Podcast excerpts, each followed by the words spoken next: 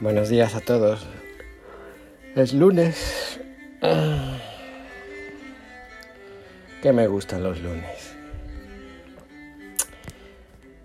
Lunes de la tercera semana de Pascua. ¿Me dejas que te acompañe?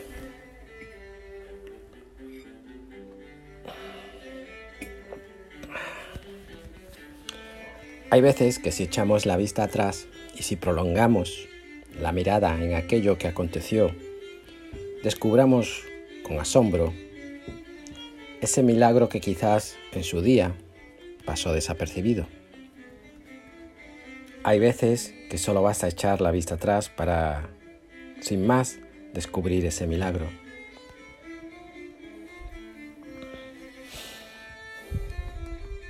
Todos, todos, hoy y ahora, con ese recuerdo en la retina, buscamos que se prolongue ese milagro. Es normal.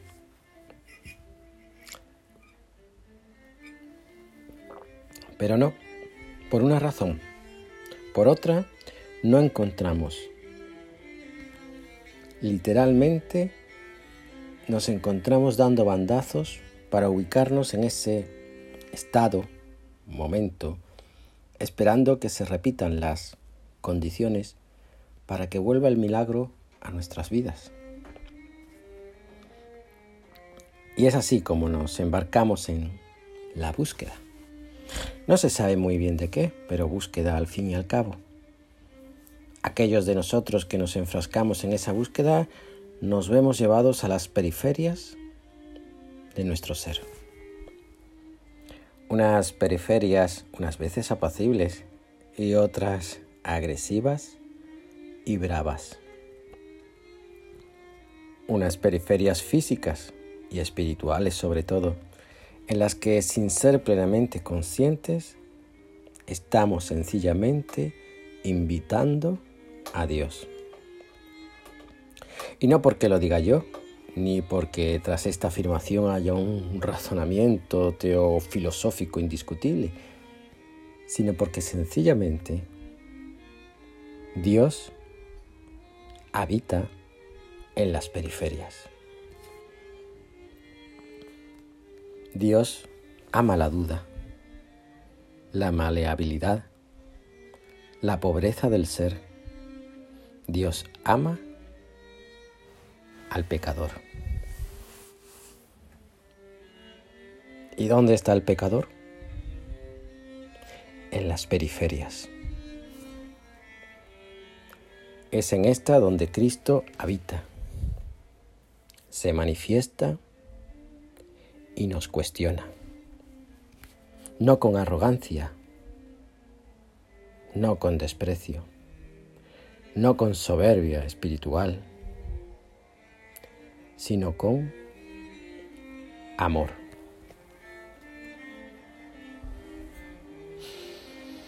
Ese amor que le lleva a él mismo a volver la vista atrás, a mirar a su pueblo, sus gentes, sus amigos, sus hermanos, y sencillamente desmoronarse como terrón de azúcar en agua.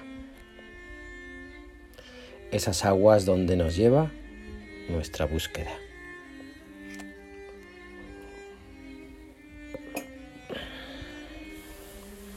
Cuando Cristo nos cuestiona, nos cuestiona con ternura, con firme ternura.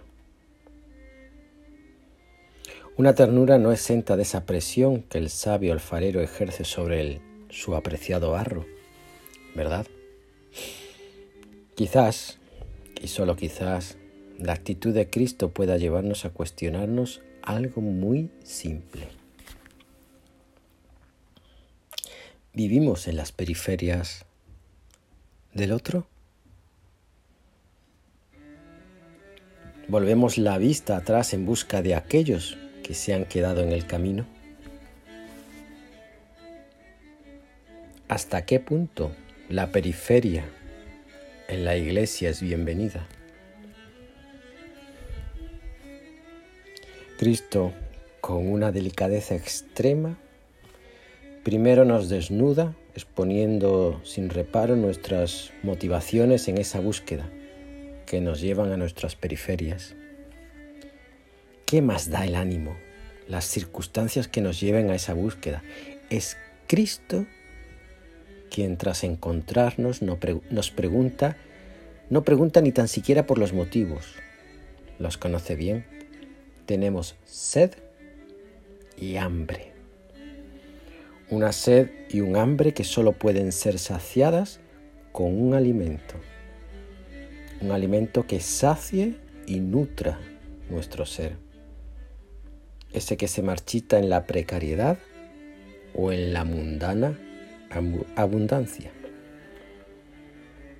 Un alimento jamás imaginado, un alimento capaz de hacernos uno con Cristo.